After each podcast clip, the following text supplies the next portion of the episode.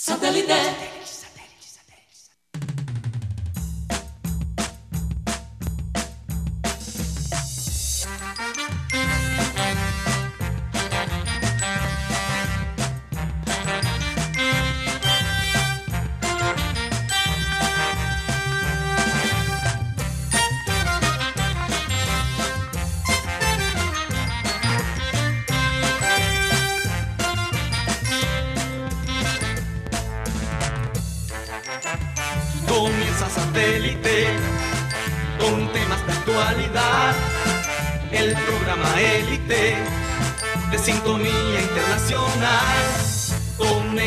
Satélite.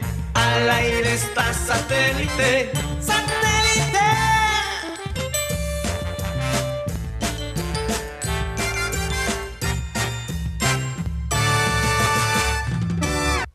Señoras y señores, bienvenidos a programa Satélite. De nuevo, muchísimas gracias por permitirnos entrar a sus hogares. Eh, en algunos hogares de manera visual y en otros solo de- del audio, ¿no?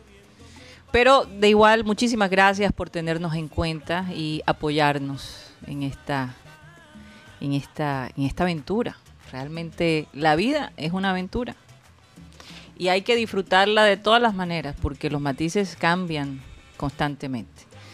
Bueno, hoy están con nosotros Mateo Gueidos, Benjamín Gutiérrez, Rodolfo Herrera, Juan Carlos, el rey de la puntualidad, así es, Juan Carlos Rocha sigue incapacitado, vamos a ver qué pasa, esperamos que se mejore, un abrazo fuerte para él. La gente de producción, Benji Bula, Tox Camargo, Alan Lara, también tenemos que incluir a Yeyito, él forma parte ahora del grupo de producción, y quien les habla, Karina González. Recuerden que estamos transmitiendo a través de Sistema Cardenal 1010 AM, a través del TDT de Sistema Cardenal.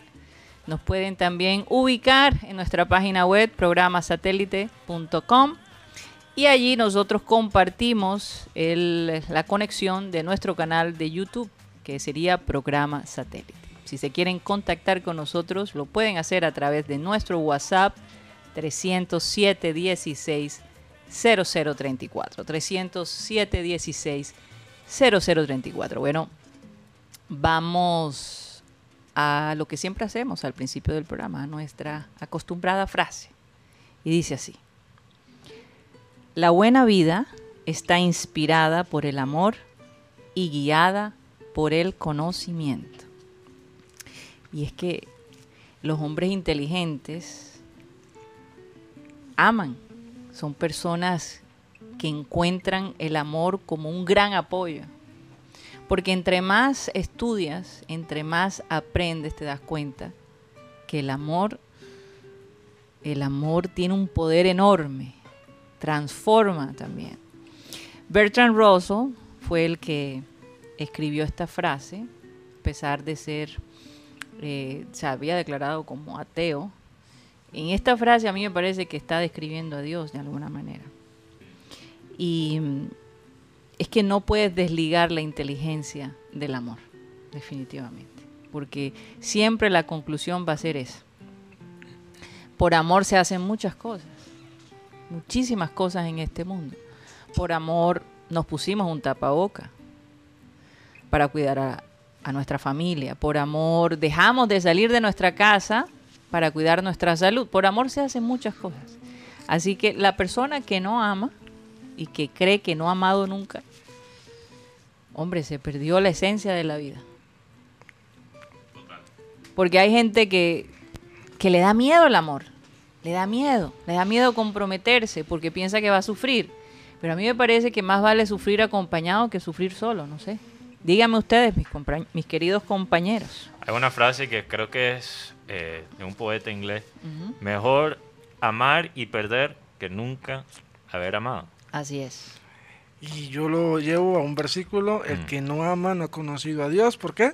Porque, Porque Dios Dios es amor. Oye, Así pero es. interesante el punto de los ateos. Ujú. Eh, hay un pensamiento católico, no todos los católicos necesariamente piensan así. Pero obviamente hay co- católicos con mucho diferente teología. y Sí, manera de claro. Que básicamente dice que todas las religiones son un camino distinto al mismo destino, que es el cielo. Incluso también dicen que los ateos también están en un camino diferente. Porque cuál es el- la, bueno, cuál es Por aquello de que le preguntaron a alguien, ¿tú eres ateo? Sí, gracias a Dios. Gracias. Lo que pasa es que el ateo, eh, dice este pensamiento católico, el ateo hace las cosas buenas, no por una religión, ni por la presión social, ni, ni por mandamiento, lo hace de- realmente de una manera auténtica. Y hay cierto valor en eso también. Claro que sí. Entonces una persona como Bertrand Russell, aunque sea ateo, Como decimos nosotros, Filósofo, Beltrán un gran pensador, Sí. era pensador de los últimos eh, tiempos. exacto. Entonces, de la filosofía analítica. tener esa capacidad, exacto, sin darse cuenta, mostrar esa capa- capacidad del amor, solo comprueba para muchas personas Así es.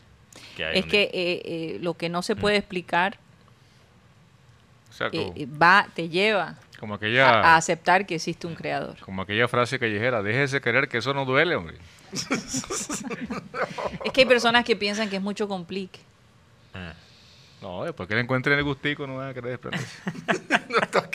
No sé. Yo, yo, yo me imagino Mm. que la vida sin problemas debe ser muy aburrida. Bueno, hay, hay- Ah, hay- eso sí es verdad. sí, hay Si no, personas que pregúntenle a Baldor.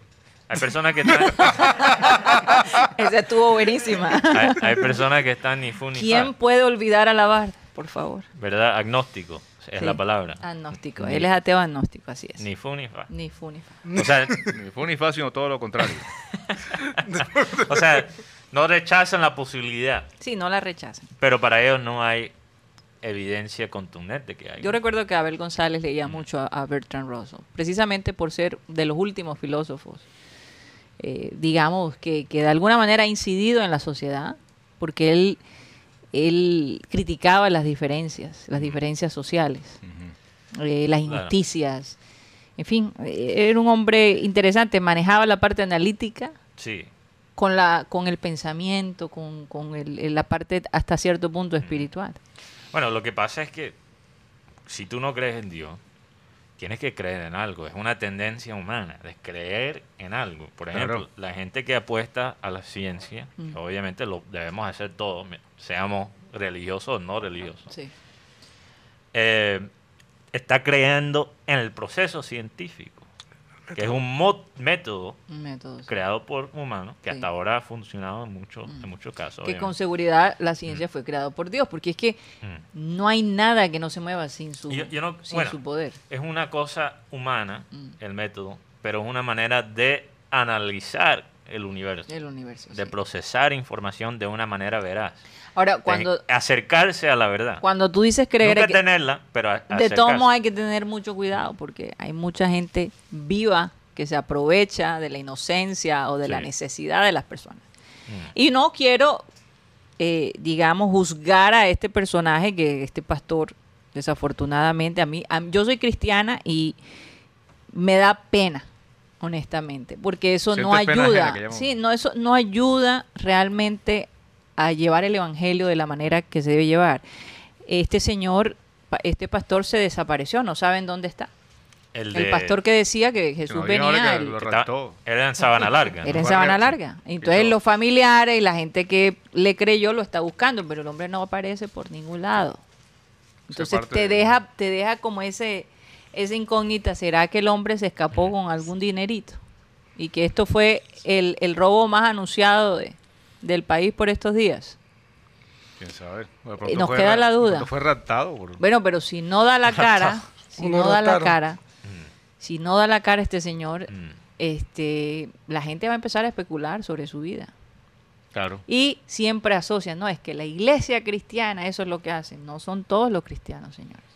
No podemos Es generalizar. cierto, se- generalmente se, se castiga a, a los seguidores de, a los seguidores de una doctrina sana, ¿cierto? Entonces se, se es peyorativo en esos casos. Así ah, es. mira, eh, con razón. Y, la- y las otras eh, Porque todas las iglesias, todas las otras corrientes también han tenido escándalos, Claro. escándalos fuertes. Entonces es. no podemos, que tire la piedra, ¿cómo se dice? La primera piedra. La primera piedra, el que esté, el que no tenga pecado, el que no haya cometido este tipo de cosas. Como decía, disculpa, Karina, como decía un amigo, Sí. que tire la mano y esconda la piedra el primero que tal cosa. Uno, uno de rojo. Uno que se vestía de rojo. Algo así. que tire la mano y esconda la piedra. Que tire la mano ahí. Esconda la piedra. Qué horror. Pero es, ese, ti- ese tipo, ese personaje cambió también y que cuando el río suena es porque hay, es porque hay música, es hay música adentro, así. No, que No, porque eh, eh, eh, Cuando el río cuando suena, el río suena, piedras trae. se haga una orquesta. Seguro que- Hablando de tirando piedras, Em- Empezamos. en Bogotá se está tirando muchas piedras, como siempre. Bueno, por la decisión Que de. tiren coca. Oye, por, Por la cierto, decisión tengo de un dulce de leche ahí, pero para la gente que llegue Sí, temprano. unas cocadas, sí. Solo, so- solo son para los arroyo- Solo para los puntuales. puntuales. Arro- Arroyo no le toca. No, no, a Rocha ni- Claro que no, claro que no. Pero entonces, bueno, están tirando piedras por esta, esta con- convocatoria de los microciclos. Eh, me da risa porque con Peckerman... ¿Quién está tirando piedras? Los del norte. Sí, los del centro, perdón, del, país, centro, quise decir. Yo Los creo que del Nosotros estamos... Los- yo creo que las Sí. piedras Los del centro. vienen de, de un- de- de una camiseta roja. Sí. También veo unas de verde. Ah, Veo unas desde una, un vino tinto y oro. sí, por, por el, o sea, el- la cantidad de jugadores de Junior que fueron convocados. Tú- eso es lo que estás diciendo. Fueron, no, porque Ah. hubo jugadores que aparentemente tenían, tienen méritos para estar en la, en la convocatoria, como el señor Dubán Vergara, pero recordemos que Dubán Sí. viene de una polémica y no ha jugado este semestre. Sí, Hamilton Campas y el jugador Montero no van a poder estar porque Por una porque, copa, ¿no? porque está la final de la Copa Colombia. sí. Pero hay jugadores como Ya hay gente diciendo que la razón que no están en los microciclos, o sea, periodistas de talla, diciendo que es porque ya están vendidos. Cuando tienen una copa el mismo día. Sí, contra Medellín, una final que asegura Sudamericana para el 2022. O sea, te Ah, asegura un dinero mucho más fuerte. Pero yo me doy cuenta de esta convocatoria y encuentro que el técnico llama a los que él conoce. Vi- veo eso, jugadores como Germán Mera y Dani Rosero.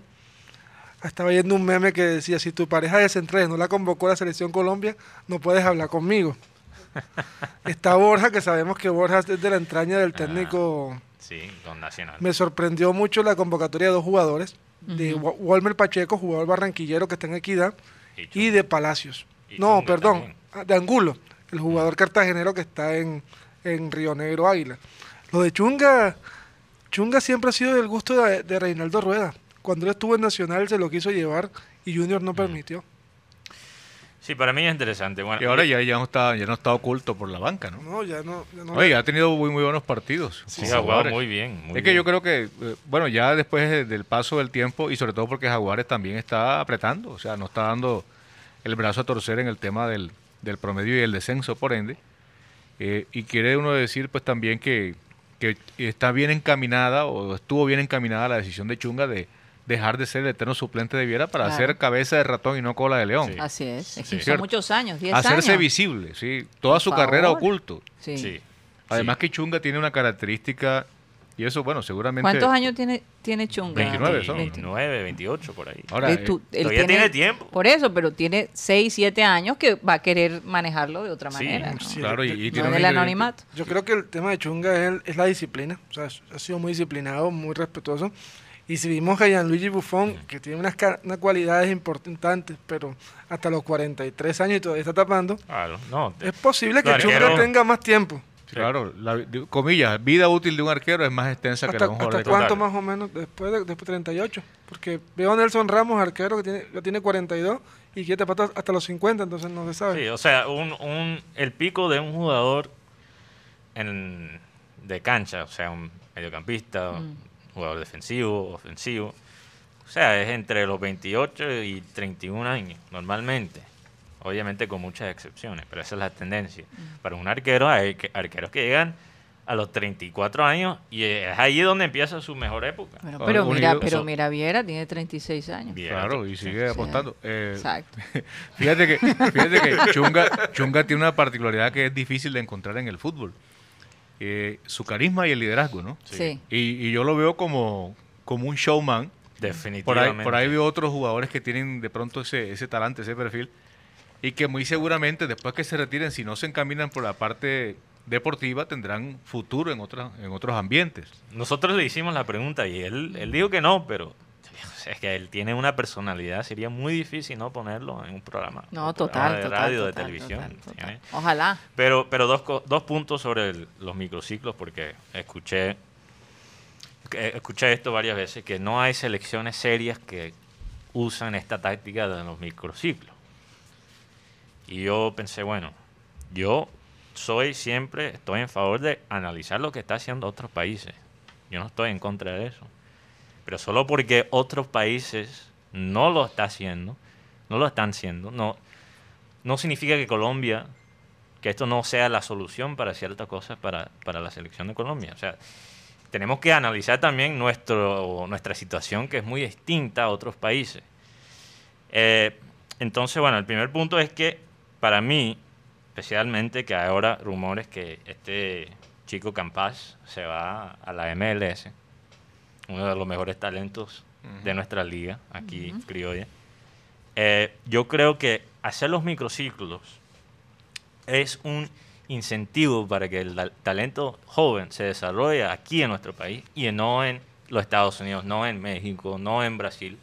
Es algo. Lo hemos estado pidiendo. Claro, es algo. Motiva a los jugadores a quedarse porque después tienen esa conexión con esa conexión con la selección, con Rueda. Yo te voy a contar una historia. Pero antes de eso, sí, sí. El segundo, el segundo punto que quiero hacer es que también, también esto es la mejor manera para una selección que tiene jugadores en todas partes de quizás consolidar una identidad.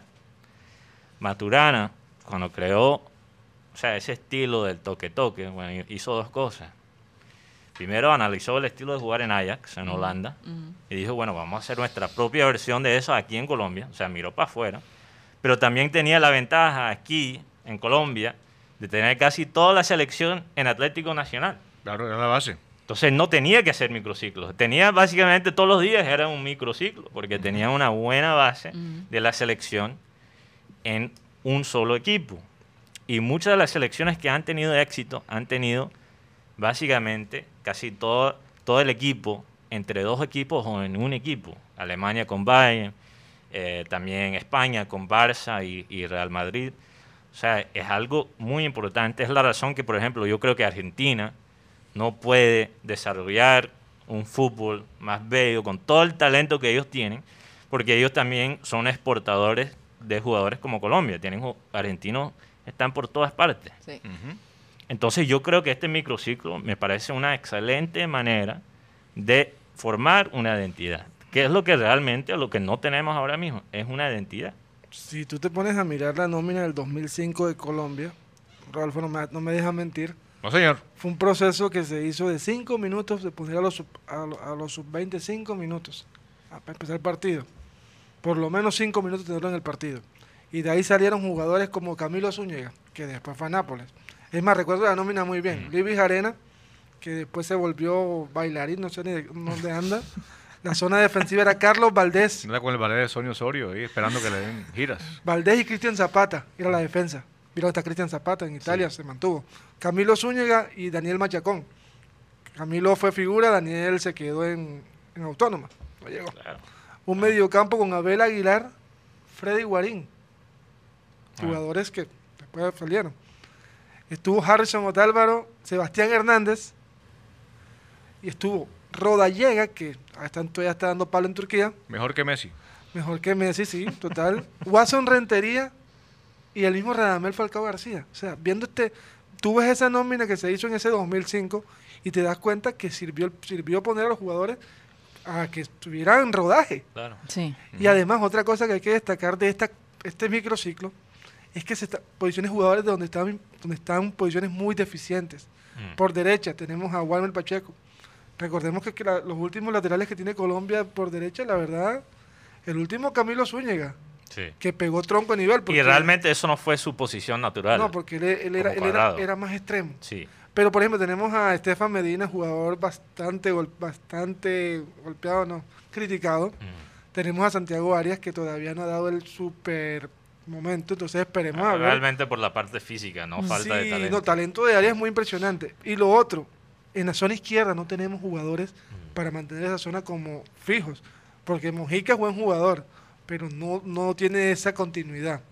Fabra es muy buen jugador atacando, pero defendiendo no da mucha venta, no da También la parte mucha confianza y además Fabra en este momento está como decimos aquí en un en una tormenta Es un chicharrón. porque allá lo quieren sacar de boca por la Que- famosa expulsión que se dio contra Santos. No, y él nun- nunca ha sido igual después de la lesión, después que se, Sí. le, se le espichó la rodilla, Ah, por básicamente. El, el ligamento cruzado. Entonces, en esa posición hay un jugador No como... sé Ga- por qué me hiciste pensar en aquel jugador que se les pichó lo que sabemos. No, ese no, ese no era, ese era otro.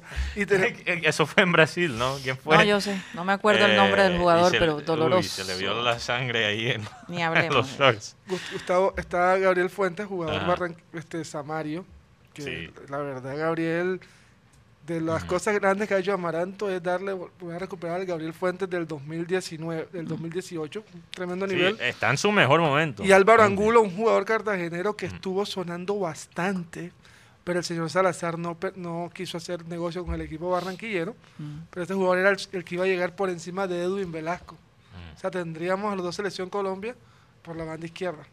Yo, yo, Oigan, yo creo ah. que Fuentes va a llegar pronto. Una preguntita cambiando, bueno, hablando de fútbol obviamente, pero eh, ¿qué piensan de lo de Santiago Moreno? Eh, que han criticado la celebración del hombre. Bueno, no celebres. No era celebración. No era celebración, pero hizo básicamente... Un acto, sí. Fue Una una, gro- actitud... una grosería. Una grosería barro, como decimos Claro. aquí, para los hinchas del Junior. Eh, eh, fue una provocación, definitivamente. Habría que preguntarle porque pues yo, yo creo que él tal vez pensó que resultaba gracioso, no sé. Pero ¿qué le parecía gracioso? No, eso, o sea, de aparecer como un perro festejando, un perro orinándose en una esquina. Marcarte como marcando territorio. Exacto, marcando territorio. Entonces, tan Yo, espantoso. yo creo que verdad. en la O sea, quiso decir, Ah, aquí, aquí marcamos terreno, No, estamos pero- marcando terreno para Aquí- ganarle al Junior. Aquí no perdemos hace cuatro años. Eso Yo- fue lo Eso que, fue lo que quiso decir. fue lo Yo- que entiendo yo por... Menos mal que Viera metió ese Pa- gol. para mí, para mí no, no es la gran vaina. Te digo la verdad. O sea, yo he visto jugadores celebrar usando básicamente eh, haciendo como, como si una fuera una Sí, pistola. pero ¿sabes qué me parece la gran vaina? Y es muy obvio Sí.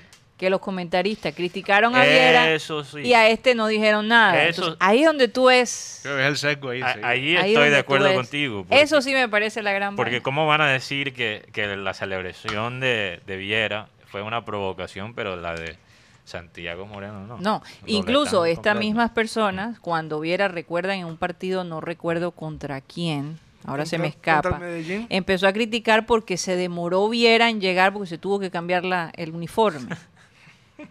se tuvo que poner el uniforme morado ese que se pone Sí. siempre. Entonces, qué, qué- qué falta de coordinación de la... Y le dio duro al equipo por eso. El Junior como que tiene, agen- no, tiene como agendado, no, tiene impuesto al señor Anton- Carlos Antonio Vélez de comentario en todos los partidos, porque eso es lo que uno ve en esos tres partidos que contra Once Caldas, contra el equipo este Medellín y contra el mismo América, siempre nos siempre ponen la misma pa- la- el mismo trío de de. Es que, es que Sí. yo pienso que lo que él quiere es causar controversia, que sus comentarios todo el mundo los comente, ¿verdad? Y, hecho, lo estamos haciendo. ¿no? o sea, Lo estamos no hay, haciendo ahora mismo. es- lo estamos haciendo ahora mismo. Yo no quito que el hombre eh, lleva muchos años en esto, obviamente, y, y es un, un personaje, ¿no? No, es conocedor del eh, tema. Es conocedor del tema, pero a veces usa ese, ese tipo de, de- de- de artimañas para molestarnos, porque es que le duele que la selección. Colombia esté acá en, en- en Muchos, ¿no? No, hay muchos Barranquilla, motivos. le duele nuestro clima, le duele que todo le duele. que en este Julio le duele. Que no esté Julio. Mira, eh, una vez yo, yo fui testigo de una correteada que le pegaron a ese señor en el Metropolitano. Cuando dijo que era un potrero, ¿no? Sí, es, eh, tú sabes que la... lo- eh, bueno, yo no sé si eso lo habrán cambiado porque hace tanto rato que no vemos el metro. ¿sí? Yo tengo razón Lo- que- La zona esa de calados donde están las Desde el cabinas, año antepasado. las cabinas de radio. Hay unos calados ahí donde se ve a la gente entrando y tal. Y ahí estaba la turba enfurecida pateando la puerta esa. Qué y decían susto. eh, el nombre y decían Hewlett Packard, ¿no? Y Le pedían sal de fruta al hombre, como que estaba mal del estómago. Pero es que yo creo que esa, esa antipatía eh, no es solamente de él. Hay muchos, hay muchos narradores y comentaristas cachacos que no pueden ocultar su preferencia por los equipos de allá. Y cuando hacen- Habrá que traer comentaristas extranjeros para que sean neutrales, porque es que es artera. No, ahí lo que hay que hacer es de tripas corazón, la verdad. Y los comentaristas popular- costeños que se van a Bogotá se, al- se alinean Mm, en ese Siente que sentido. también tiene que darle duro a Junior para porque si mostrar no, que no son... no, porque sí. si no pierden su trabajo. Ah. Es que eso es como los árbitros costeños, cuando le pitan al Junior, ¿te acuerdas de Juan Pontón? sí, claro. eh, eh, le dan, bueno, salvo Ortega de Bolívar, que lo he visto que se ha portado neutral, incluso en alguna ocasión pues lo vi que medio favoreció en alguna decisión. Pero, pero los, lo que eran los árbitros samarios, los guajiros, los bueno, magdalenses en general, y cuando le pitaban al Junior eso era un, una- un reglamento para el Junior y otro para el otro equipo. Colina le quedaba chiquito. Sí, ahora uno pues igual entiende que, que en este tipo de situaciones ellos tienen que tomar también un punto neutral, pero no te pases. No te pases, es muy difícil. Ese cuento de que yo soy totalmente neutral, eso no es cierto. O sea, Nadie el, es totalmente no. el comentarista siempre va a tirar para su lado, Pero la ciudad donde trabaja, claro el sí. equipo de sus amores, que, que, que- que tengo una novia por allá en Ibagué, que otra en Bucaramanga, que, no, que no me gusta el hablado de los costeños, que los costeños son gritones, que, Sí. que se la pasan pensando Que en el son corronchos. Que son Yo- corronchos. Todas esas vainas a veces juegan y entonces se cargan para un lado. Claro, yo, yo confío más en la persona que admite que es parcial, porque todos lo somos, obviamente. Eso es parte Claro. de la experiencia humana, incluso en el periodismo. O sea, parte, ¿por qué existe el proceso del periodismo? Porque eso básicamente debería anular muchos de tus prejuicios y tus parcialidades. Pero es imposible, completamente imposible, de escapar tus parcialidades, tus prejuicios. Entonces, mejor ser honestos en vez de crear esta mentira que tú eres una persona completamente neutral. Sabes que me he dado cuenta aquí en Colombia y esto es una, Mm. una, una ¿cómo, cómo decir? Una No, no- tendencia. No, es un regaño, es Sí. una recomendación. Ah, Una, este, cuando salió Marlos Moreno, Mm. tremendo jugador, porque sí pintaba muy bien. El, fan- el próximo Tino Asprilla, lo recuerdo muy bien la frase, igualita de Rodallá con Messi. Sí. Y mira a Marlos Moreno. Ellos dijeron eso de Él- lo de Llega, que él era mejor. no, eso lo dijo él. Ah. Yo soy mejor que Messi. En- en un- ¿Lo dijo sí que, o no? hay que creérselo, hay que creérselo. Para llegar a... Lo que pasa es que en ese, ese sudamericano tiene un ego bastante fue- alto. fue- Colombia fue campeón Sí, y Messi y Rodríguez fue el goleador del torneo. Sí, sí, entonces, sí. Estuvo Messi, pero entonces Marlos Moreno decía, yo soy el próximo Faustino Asprilla. él mismo lo dijo. Él lo una- dijo una vez. Mm. total. Pero entonces, los diferentes momentos, él no- está en tercera división de Bélgica en estos momentos. Imagínate. Yo ni siquiera sabía que Bélgica tenía tercera Y división. le hacen, y le hacen, ¿cómo se llama? Le hacen más referencia a jugadores fracasados Ajá. que a jugadores que están rindiendo en un nivel impresionante. Es Sí. el caso del señor Luis Díaz. ¿Qué Vamos. iba a decir Yeyito, Alan? Tía Cari, hoy cumple el orgullo barranquillero. Shakira cumple 44 años. Feliz cumpleaños te desea toda la familia satélite. Wow, 44 años. 44. No Eh, y no, está- no, no parece. Está en está su mejor casi. momento, yo creo. Como diría un amigo, está Vicky, pero está buena. Bueno, la- las caderas Es no que mienten. acuérdense dice- que, que el número no cuenta. por Como días. dice la canción de ella, Hips Don't Lie, las caderas no mienten, aunque ella se Ahora, ve la, la realidad es que cuando una persona Mm. está en esos medios, la parte física hay que invertirle Mm. mucho, ¿no? Porque es lo que más se vende. El talento también, no hay duda de eso. Pero hay que una, hay una combinación. Mm. Abel González siempre decía que eh, no hay mujer fea, lo que no hay es plata. Sí. Sí, Es- dice, el, la verdad. dice el filósofo Luyo Torres. Por lo menos en estos días. Gran en estos últimos Lucho días. Es Torres. el gran filósofo Luyo Torres. No hay mujer fea, sino bonitas asintomáticas. Bonita. Caramba, Así caramba. como Oye, y, y hasta Piqué a mí me parece que se ve mayor que ella. ¿Cuántos O sea, años y- tiene oye, Piqué? el Porque colágeno se lo llevó yo yo. creo que Piqué tiene 34 años, Yo, ¿no? yo Se llevan creo 10 que años. eh, eh, y ella está en mejor estado físico. que- Le sacó todo el colágeno a Piqué. ¿Será? Sí, porque ah, la gente dice tú que se ve exprimido. No, yo no dije así. Yo no dije que se veía exprimido. No, pero ¿qué bueno, es no, eso? no, bueno, no fue textual, pero no, no, no, pasando no, aquí? Como- como diría el Colorado, mayor, se bueno, ve la idea mayor es que esa. Shakira. Se ve mayor que Sí, sí, es Shakira. verdad, fíjate. Se ve mayor que ella. Sobre todo porque Shakira no tiene barba. Y este mano se afeita. No, y, y Piqué siempre ha tenido su ahí su barriguita, pero bueno, bueno, eso es genético. Eso es genético. Bueno, para que veas. Algunas personas no lo pueden perder, pueden estar Eh, eh, eh, fíjate, barrigoncito y todo y se levantó Shakira. Así que, bueno, algo, algo importante tendrá el hombre. Bueno, ayuda si eres el central de Barça y también encima de eso viene de una familia muy rica. Eso siempre ayuda también. Sí.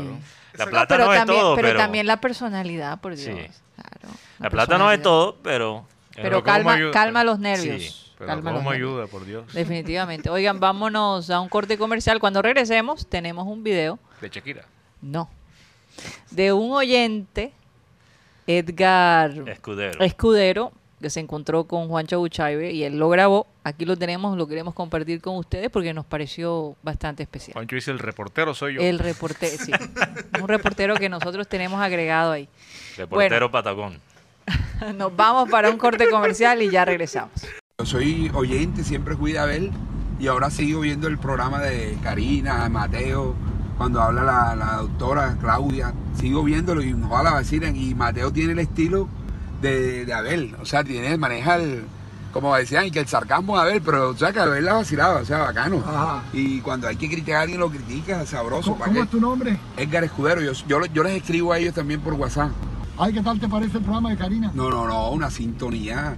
Y chévere, yo lo veo en la casa cuando llego, lo veo diferido en YouTube. O sea, la sábado me acuesto bacán y lo veo. O sea, en vivo no lo escucho porque tú sabes que a veces uno va con carrera, o sea, la gente no deja. Entonces yo para concentrarme, bacano lo oigo, lo veo en la casa cuando llego. Que me parece que Abel los hubiera preparado ellos, porque Abel de años, él venía, ¿te acuerdas? Con la vaina de la tecnología, entonces decía, Sarita desde Vancouver.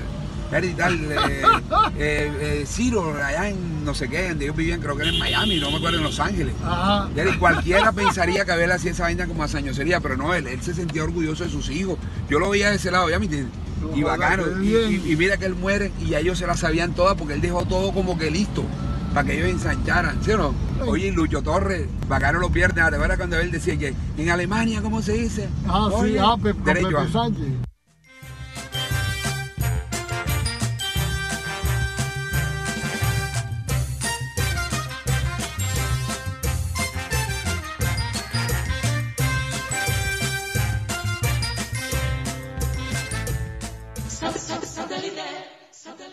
Bueno, un saludo especial para Edgar Escudero, de verdad. eh, nos emocionó escucharlo, Es un escudero de satélite. definitivamente. Y bueno, y a Juancho Buchaibe que se le ocurrió filmar al hombre, ¿no? Hay que darle crédito, Claro. hay que darle crédito. Está ganando puntos ahí para ser nuestro reportero en la calle. Juancho Buchay. El reportero soy yo. Oye, lindo, lindo escuchar esas palabras, de verdad, te motiva. Eh, y es verdad, no era por, por, por, por, por ser, como decía él, hazañoso. O por ser, este, tirárselas de mucho, pero él, él- mi padre vivía muy orgulloso de todos nosotros. Y nosotros de él, obviamente, era algo mutuo. Entonces, de alguna manera, él siempre quiso incorporarnos y enseñarnos su oficio. Y más de uno en esta familia es comunicador. Entonces, ahí es donde tú ves eh, el verdadero liderazgo de una persona. Cuando tú logras multiplicarte en tu familia y en, y en la gente que te escucha. Claro. Y no Eh, de una manera forzada. ¿eh? Forzada. Una de no. las cosas más No, importantes no, no. siempre. Todos llegamos a esa conclusión. Pero también vender una idea. Vender una idea, En vez de vender forzar a alguien, vendérsela. Mucho más poderoso. Exactamente. Incluso a los hijos es, es algo que, que él siempre decía. Hay que yo- venderle la idea a tus hijos. Sí, por ejemplo, yo estoy tratando de venderle a Guti una idea de ser influencer, de ser un poquito más controversial en las redes. Y no has Todavía, podido. todavía no he llegado a ese punto, Sí. pero algún día. Bueno, tanto va el agua al cántaro hasta que se rompe, digo yo. En algún momento va a pasar. Exacto. Bueno, vamos al comercial de este momento que se llama El Churrasquito, que aunque Juan Carlos Rocha no está, Sí. vamos a mencionarlo. Yo hablé, ayer, con- favor. yo hablé ayer con él y me dijo que nos ganamos todos una, un bono para ir al fin de semana. Porque tremenda publicidad que le hicimos Me va a pasar como el de la apuesta con Yo Viera. creo que no va a querer después decirle a él. Sí, voy, que- voy a llegar haciendo así con la mano. Tuvo que cerrar mañana. Adelante, Mateo. Bueno, sí. El Les- churrasquito. Les invito a comer en Asadero, Asadero Churrasquito, que está ubicado en Olaya, calle 69, número muy interesante, número 32. También puedes hacer los domicilios al número 344-30, también al 302 263 4810, ahí para que te llegue el calorcito del churrasquito. Eh, también se puede hacer pedido, gracias a Dios por la tecnología, eh, por el servicio de Rappi y puedes encontrar toda la información eh, sobre el churrasquito, los especiales de hoy, de esta semana y puedes ver esas fotos tan, tan bellas que tenemos aquí también en nuestras pantallas de la comida del churrasquito. Eh, si sigue- Deberíamos hacerla en tercera dimensión. sí, terce- imagínate. Y que salga olor, el humo. Con Sí. olor. Eventualmente la realidad virtual va a llegar al punto donde hasta se te llega a los Bueno, olores. ya, ya Facebook tiene esa, esa aplicación. No, Tú- pero digo los olores, es la Ah, los vez, olores. imagínate. eso sí, eso Aunque sí eso sería- también puede ser una Eso pesadilla. Pero, Puede ser una verdadera pesadilla. pero no con el churrasquito, porque sería chévere sentir esos Sí, olores en tu casa. claro, claro. Allí puedes seguir a Churrasquito en su cuenta de Instagram, arroba asadero el churrasquito, y también en Facebook. Bueno, Wow. Asadero el churrasquito donde se come sabrosito. Sabrosito. Churras- Así Churrasquito es. internacional. Oye, y es que la gente eh, que ha venido a visitar a Barranquilla siempre dice, tenemos que ir al churrasquito, que nos oyen. Lo primero que dicen es, es que quieren... Antonio Bendaño dijo que pidió varias veces el churrasquito. después de Eso ver los comerciales. Tremen- tremenda publicidad. Y lo que pasa es que cuando tú estás afuera del país y ves esas imágenes No. que mostramos en nuestra transmisión digital, de una te das cuenta que es una comunidad Porque es que muy, muy criolla. Yo te digo una de- cosa, de tú la puedes hacer allá en Estados Unidos porque puedes conseguir ciertos ingredientes No es y el mismo todo. sabor. Pero no se siente igual, tienes que Sí. comértela aquí. Qué vaina rara, ¿no? Sí, no se siente igual. Es como el pescado ese que te comes a la orilla del caño de la orilla, del caño... no sé, la intendencia El fluvial. de las flores. El olorcito del ambiente de- de- también te condimenta un poco el pescado. No es lo mismo. Oye, Por cierto, el antes de el día de mañana, miércoles, como el Junior juega en las horas de la tarde, no vamos a tener programa porque va a haber la transmisión por sistema cardenal del partido. Sí. Entonces vamos, por supuesto, a ceder el espacio, no va a estar satélite, todo el mundo va a estar pendiente del partido. Realmente, incluso nosotros, obviamente, nos da chance para poder ver el partido con, en familia y disfrutar de un momento ameno. Esperemos que, Que- que gane mañana. Sí, Ojalá que sí. Ojalá que Sí, sí. sí, Y- Claro, para que sean dos en línea. Dos en línea Óyeme, y además sí. se rompe un, un, un, invito, un invito de equidad de cuatro fechas contra Junior. O sea, sin, sin- Junior, sin, Junior sin ganar en, en Bogotá. Oye, pero esa cancha, esa cancha fue donde jugó ayer Millos con 11 Caldas. Sí, ayer, en ese par- ayer Pero la cancha no está, no está dispareja, está esquemada más bien. La- quemada. la cancha está muy quemada, pero los que han podido pisarla dicen que es un buen terreno para jugar. Mm. Sí, de No, hecho, y el, el- maestro Alexis dijo que era espectacular. ¿Y Eh, Guimaraes que dijo? Bueno, dijo que era un vamos, ambodrio, una porquería. vamos con los saludes, Mateo. Sí. Un saludo para todos los oyentes radiales y digitales, pero la ventaja de, de las transmisiones digitales es que puedo ver los comentarios, puedo ver los nombres.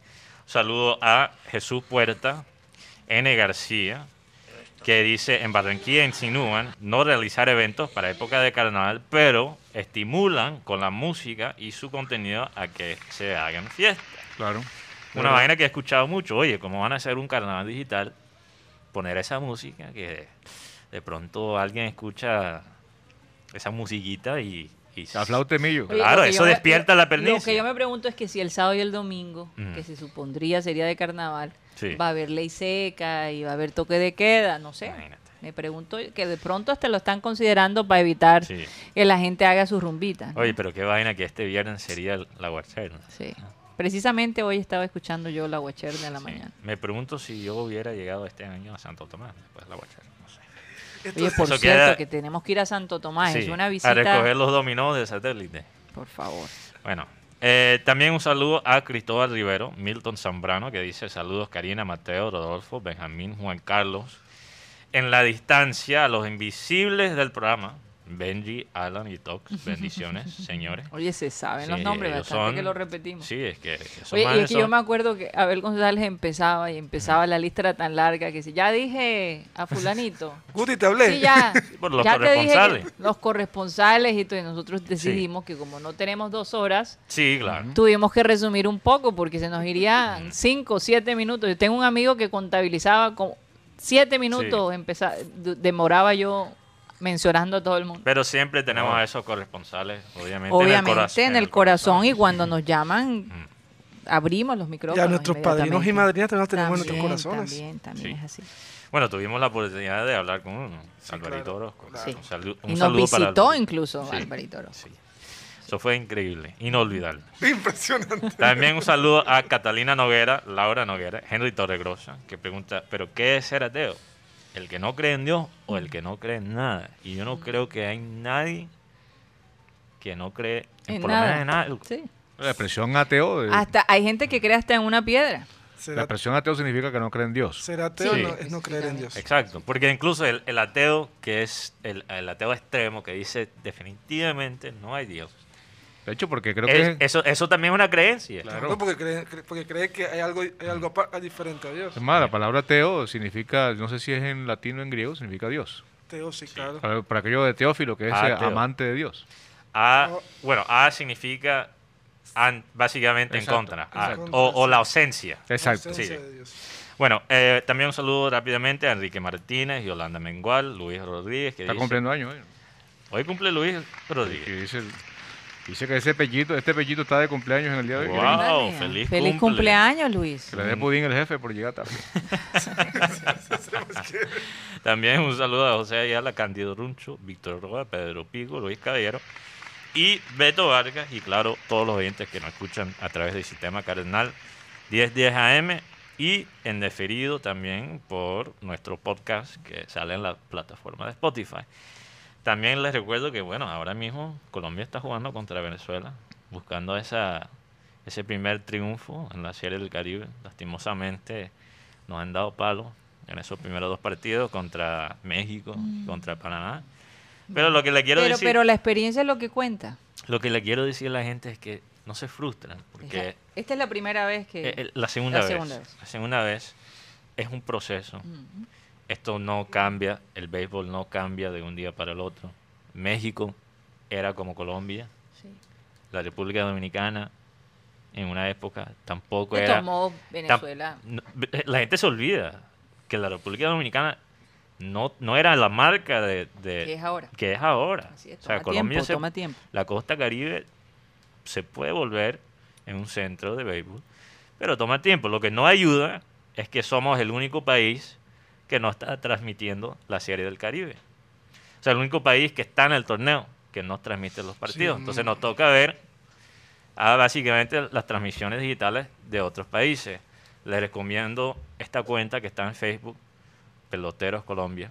Ahí está mostrando el partido. Hay que dar, bueno, publicidad gratis a esta cuenta porque se están tomando el labor La labor, la o sea, labor, el trabajo perdón, de, de sí, transmitir, ¿no? El la labor partido. de, de- de llevar el béisbol a nuestro país.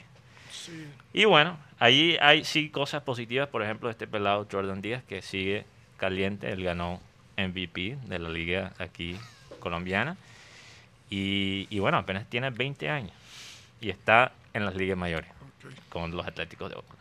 Entonces, Sabes que, se- sabes que viendo, recordando cómo Colombia en los últimos tiempos veía el béisbol, o sea, yo creo que hemos tenido unos pasos gigantes. El clásico Claro. mundial de béisbol que se hizo, que Colombia tuvo una, una, una excelente, una presentación ace- aceptable, que pudo haberle hasta ganado a, le- a Dominicana. Recuerdo Sí. muy bien esa jugada donde Oscar Mercado, en vez de quedarse quieto, se fue a home y lastimosamente para él y para Colombia lo, lo- lo cogieron out. Como diría, como dijeron los cachacos, fue, fue ponchado en tercera. Fue punchado en home. y, En home, sí. Fue, Y fue ahora- ponchado en el home. y ahora es un, es, un, es un logro importante Sí. estar en la serie del Caribe. Sí, no, incluso es chistoso porque los mexicanos, hay, hay ciertos comentaristas mexicanos que han dicho, yo quiero regresar a cuatro equipos en la Serie del Caribe porque es mejor tener calidad, ¿verdad? Versus cantidad. O sea, tener cuatro equipos fuertes en vez de seis con dos ahí. Y, Cancaneando. y la razón que los mexicanos, yo creo que algunos mexicanos dicen eso, es porque están asustados. O sea, muchos ya han visto el potencial de Colombia. Ya está llegando a las ligas mayores muchos prospectos. La cantidad en, la- en el último mes de, de prospectos colombianos que han salido de la costa, que se están ingresando al sistema de ligas mayores, es algo impresionante.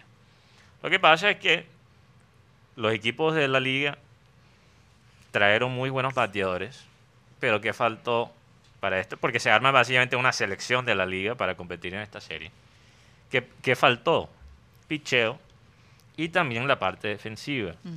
porque los dos mejores equipos de la, que fueron Caimanes, los dos finalistas, Montería, los vaqueros de Montería y Caimanes de Barranquilla, tuvieron una cantidad bien alta de errores defensivos. Ajá. Entonces, eso se está viendo reflejado en, en la campaña de Colombia en la Serie de Caribe. Y además Entonces, bueno, Caimanes perdió jugadores como Sandy León. que, que se tuvieron que ingresar ya Sí, pretemporada. sí, claro. eh, el mismo Dono- el Donovan Solano. Pero hay un jugador en el. Se me olvida ahora, se me escapa su nombre. Venezolano que está en Caimanes. Que hace poquito estaba jugando eh, softball en Venezuela. Perdió Y también, ahora ¿sabes? está en el. O sea, nuestro talento promedio todavía le falta. Todavía le mucho. falta. Entonces Perdió- vamos a apoyar, no frustrarnos y vamos a ver a dónde pueden llegar. Perdió también a Siriaco, Mm. que se lesionó faltando unos días para el viaje. Sí. Perdió a Edinson Frías, lanzador que iba a estar pres- fue dado de los vaqueros, pero lastimosamente tuvo una lesión. Así que Caimanes también perdió jugadores muy importantes y además jugadores que se esperaba que respondieran, como el caso de Harold Ramírez, el caso del mismo Dilson Herrera, han tenido el bate el, bate frío. Entonces, pero es una linda experiencia para, para Colombia estar en esta serie del Caribe y esperemos que se, sigan dando las cosas. Lastimosamente va perdiendo 1-0 con el equipo mexicano, que es el, que es el local. Y, y la verdad se ha visto un buen béisbol interesante. Dominicana tiene un equipazo. Oigan, eh, cambiando de tema, esta noticia que, que ha impactado muchísimo al mundo, a la, a la gente que siguió a Maradona por tantos años, fue este audio, esta conversación entre el psiquiatra y, y el médico, en donde la manera como se expresaban en, en los últimos momentos de, de Maradona fue bastante grotesca y, y irrespetuosa para una persona que, que se estaba muriendo literalmente. Por ejemplo, hay una frase que usan y no la voy a, a leer completamente, pero básicamente estaba diciendo, hizo un paro cardiorrespiratorio y se va a, sea, Embarrar. se va a embarrar muriendo el gordo. Y la manera como describen cómo estaba, que estaba frío, que, trataron de reanimarlo y no pudieron reanimarlo, que lograron... eh, es bastante grotesco y como que uno no quisiera saber que esos fueron los últimos momentos de una persona tan amada y odiada también, porque también fue odiada, eh, como Diego Armando Maradona. Eh, es, es sencillamente triste, doloroso ver que este hombre quedó en manos de las personas equivocadas. Muchas veces cuando tú desconfías de tanta gente, terminas confiando en la peor persona que puedes confiar. Sí, y, y esa, esa publicación lo que, lo que muestra descarnadamente, Karina, es que eh, si, si hubiese tenido un mejor cuidado, tal vez no hubiese precipitado salvado. su muerte, ¿no? Aunque salvado. estaba en una condición clínica bastante complicada. Pero, Pero parece que agonizó por ocho horas. en todas partes hay matasanos, creo que es la conclusión. ¿no? Aunque no quiero decir... Ocho horas. Ni siquiera una persona del calibre de, de Maradona o del estatus de Maradona se libra de la negligencia de unas personas como esta. Así es. Eh, ¿Qué se puede esperar para las personas que no tienen recursos? Yo creo que en, en esos casos, pues no sé, la justicia argentina, ¿qué, qué proceso No, irá- ellos, están, ellos están presos en este momento. Pero, yo yo me imagino que les van a aplicar todo el, No, porque el es que, rigor de la ley, ¿no? Sí, hay que ver qué, qué aspectos, eh, digamos, recurrentes en este caso hay para que el, el código penal, por decirlo así, no sé si los argentinos le, le tendrán otro nombre, aplicará pa- para este tipo de situaciones. Negligencia, lo hicieron con, recuerdan, Michael Jackson y su médico. A pesar de que él estaba haciendo lo que Michael Jackson le pedía, él como médico no debió aceptar eso. Sí, es posible. Fíjate que aquí en Colombia eh, hubo un caso que no tiene nada, nada que ver con esto, pero simplemente para establecer un parangón. El caso del bus este en, en Ciénaga que se incendió con 30 niñitos adentro. Fundación. El dueño, en Fundación fue, ¿verdad? El, el dueño, el dueño del, del bus no tenía nada que ver con el incidente, pero él sabía que ese carro No estaba bien, no estaba bien, que prendía echándole, prendiéndole candela al carburador imagínate. y lo clavaron preso. Hasta hace poco estuvo preso. Entonces el tipo dice, no, pero si yo no iba manejando el bus, yo tampoco encerré a los pelados ni yo le prendí. No, pero usted sabía, usted es el dueño del bus. Eso tiene un nombre, eso tiene un nombre específico, tendríamos que preguntarle a un abogado, pero eh, fue de una manera indirecta culpable. Así es, un, un, un Culposo. juicio culposo, sí. Sí. En este caso puede haber algo para, para esos personajes que yo creo que lo que los, No, es que la gente está esperando Los- los que sean de alguna manera... los pone en, tema, en, en tela de juicio es esa expresión, que se va a el gordo, o sea, Óyeme, por favor. muriéndose el gordo. No, la negligencia también es un crimen. Sí, Sí. claro. Y por otro lado, ¿quién va a querer ir a un médico como ese? O su carrera quedó. Ya frita, Claro, tantos frita. años, porque para ser médico se necesitan tantos años. Pero es que yo creo que el tema de los médicos deshumanizados, eso abunda, pero que da miedo. Es una de las cosas que yo le, le digo a, pues, a personas muy allegadas que, que estudian medicina, es que no pierda la humanidad. Pero es que un médico eh, que llega, ¿qué es lo que, qué es lo que tiene usted? No, no, doctor, que tengo un problema. No, no, bueno, tómese ahí un ibuprofeno, arranque. El otro, venga, eh, Gutipedio, venga, siga. ¿Qué es lo que tiene usted? No, no, no me diga, no me diga. Yo ya vi lo que... O sea, un Hambre. trato, es un trato tan despectivo. Entonces, pero lo que Aunque sí en sorprende este, es que sea en este nivel. en ¿cierto? este momento se le ha visto más la humanidad a los médicos, de alguna Sí. manera, Mm, dadas las condiciones. Pero fíjate, yo recuerdo a alguien eh, que estudiaba medicina y que entró en duda en seguir estudiando medicina por un profesor. Utilizó una frase diciendo básicamente, ustedes los médicos son como los dioses, tienen la vida de los seres humanos en sus manos.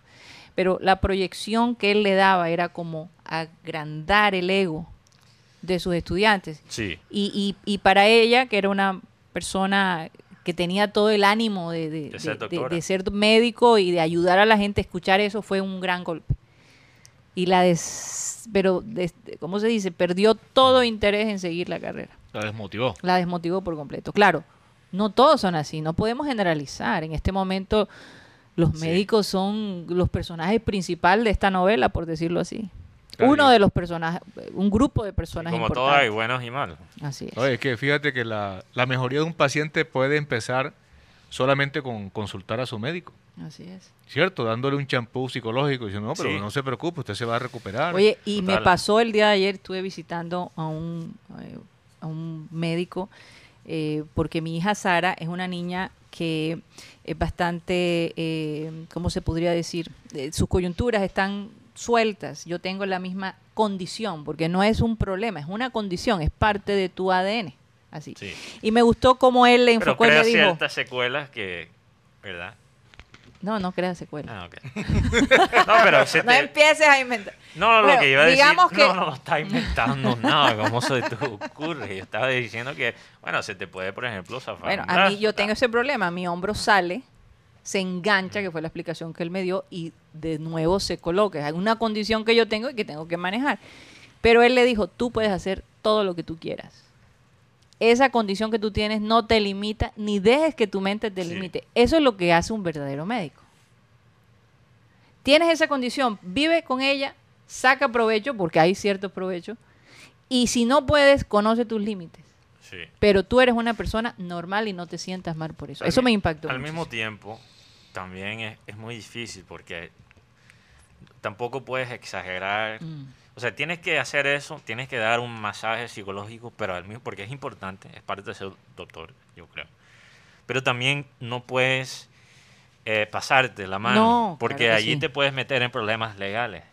Si tú le dices a la persona, no, tú puedes salir de esto, tú ta, ta, ta, la persona tiene, o sea, se va a morir en cuatro días. Y bueno, es que Eso también, también no, pero, es pero, hay que pero, tener la yo, medida de las cosas, pero ¿no? yo no Sí. creo que, que sea que sea eh, que se deba amonestar a una persona que está tratando de ser lo más positiva posible. claro, y más que todo tratar de sacarle fuerza, ¿cierto? Bueno, hay Motivarla. que, claro, hay que motivarlos, pero hay que Hay no que límites ser en la tan motivación. positivo- Ser realista. Exacto. Sí. Tan positivo que se vuelve algo irresponsable, porque por ejemplo, darle la, esper- eh, la esperanza a la familia de la persona. Cuando No, ya, eso es otra cosa. eso- cosa y, está en grave. eso- y en ese Ya, eso es aspecto los, los- los médicos se van lavando las manos. De hecho, tú firmas incluso en ocasiones que te vas a someter a una- un procedimiento que puede llevar con, con riesgo tu vida. Tú firmas tus papeles y te dicen, bueno, tú sabes que es una operación de riesgo y necesitamos Sí. que, que nos cubras en este aspecto, pero nosotros, la responsabilidad nuestra llega hasta, hasta el punto de que tu eh, recuperación sea la ideal. A mí me gusta cuando un médico me dice, no te voy a, a operar porque no te, o sea, es decir, mi, mi idea, yo, un médico tiene el poder de decir, vamos a operarte para ganarse la plata. Claro. ¿verdad? Y, y sea un desastre, pero, pero es el médico que te dice, no es necesario la operación, podemos resolverlo de otra manera. Eso te da confianza. No, o sea, Con tratamiento. Con tratamientos, hay, hay, hay otras maneras de hacerlo. como, como en cualquier labor, lo que pasa es que como el, el médico es tan importante a un nivel, o sea, de salud y de sociedad tan, tan importante, se ve todavía más.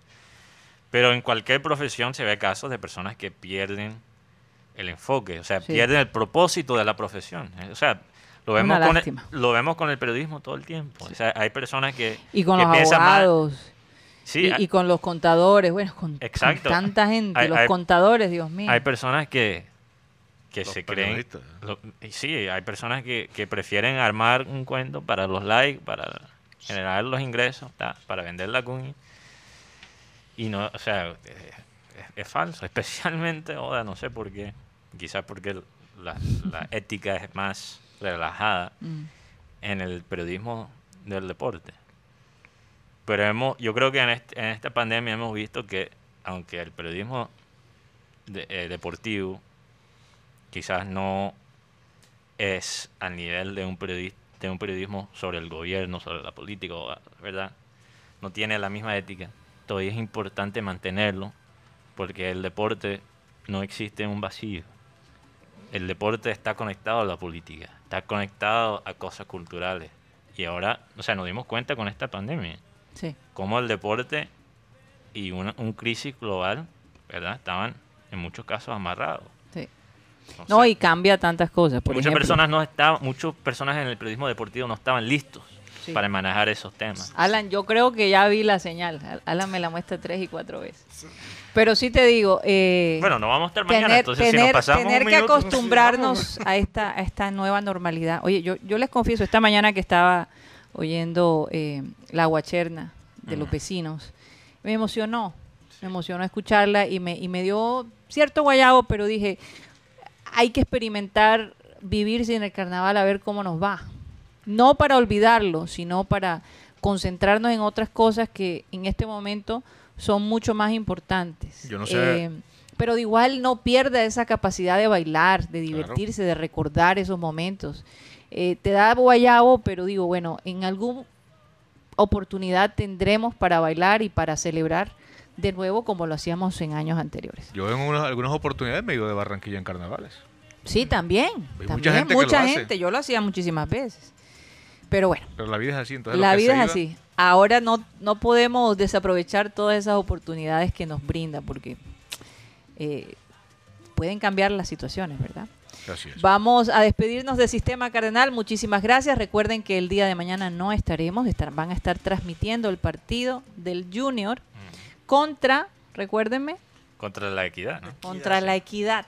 Así que bueno, regresamos el día jueves. Muchísimas gracias y nos vemos el jueves. Satellite.